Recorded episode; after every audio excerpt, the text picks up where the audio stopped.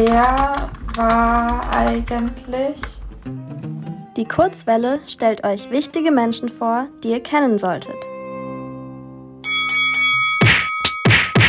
Die Wahl in den Supreme Court der USA ist ein bisschen wie ein Sieg im Boxkampf.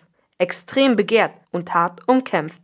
Nicht nur, weil der Supreme Court das höchste Gericht des Landes ist, sondern auch, weil der Präsident höchstpersönlich neue Richterinnen und Richter nominiert.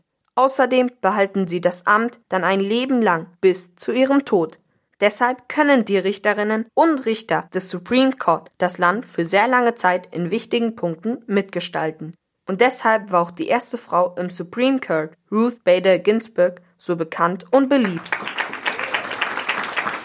Sie hat sich nämlich ihr Leben lang für die Gleichberechtigung von Frauen eingesetzt. Zum Beispiel dafür, dass Frauen die gleichen Berufschancen haben wie Männer.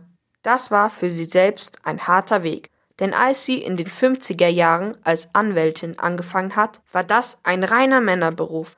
Sie setzte sich außerdem dafür ein, dass die Todesstrafe für Gefängnisinsassen in den USA nicht mehr angewendet wird und dass Frauen Frauen oder Männer Männer heiraten dürfen.